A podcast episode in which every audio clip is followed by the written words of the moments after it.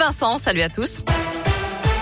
À la une, cette polémique à Lyon après une nouvelle soirée de violence dans le quartier de la Duchère. Trois policiers de la BAC ont été ciblés par des coups de feu hier soir alors qu'ils surveillaient un point de deal d'après des Gérald Darmanin.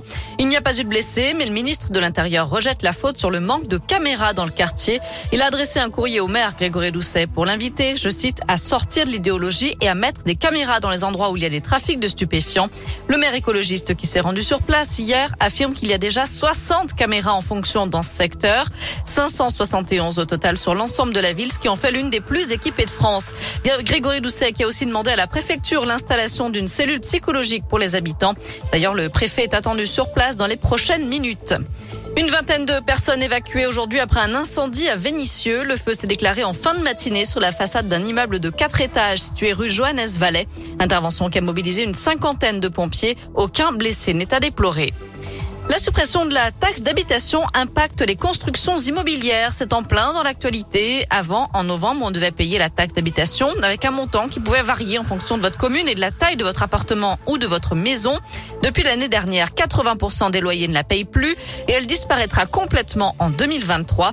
Conséquence directe, des revenus en moins pour les communes et la conséquence indirecte, selon le président du BTP du Rhône, Samuel Minot, c'est que les maires accordent beaucoup moins de permis de construire. Un maire, globalement, quand il signe un permis de construire, tous les habitants autour sont pas contents de voir une nouvelle construction pour le dérangement des travaux, payer de nouveaux voisins, et puis avoir plus de voitures, plus de gens sur les trottoirs, etc. Donc, globalement, avant, il savait qu'il avait avoir des taxes qui allaient être assujetties à ces nouvelles installations, et ça compensait un peu. Puis il disait, bah oui, il faut que la commune vive quand même. Et puis, bah aujourd'hui, euh, quand il signe des permis, il a plus que les embêtements, il n'a pas les, les, retours sur investissement de ces, de ces nouvelles infrastructures. Il y a de la démographie dans la métropole de Lyon, positive.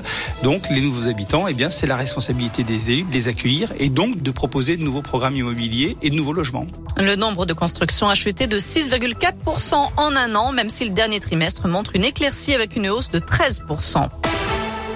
Y aura-t-il une pénurie de jouets au pied du sapin cette année? On s'interroge à deux mois de Noël. La pandémie de Covid a ralenti le trafic mondial et les approvisionnements en matières premières. Pour le moment, pas de pénurie en vue selon les professionnels, mais des retards et quelques ruptures de stock provisoires. On peut également s'attendre à une hausse des prix de 3% en moyenne.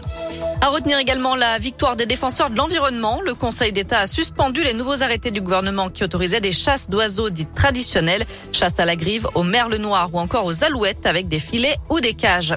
Enfin, il y a du foot à suivre dans une heure maintenant. L'équipe de France féminine dispute un match de qualification pour la prochaine Coupe du Monde.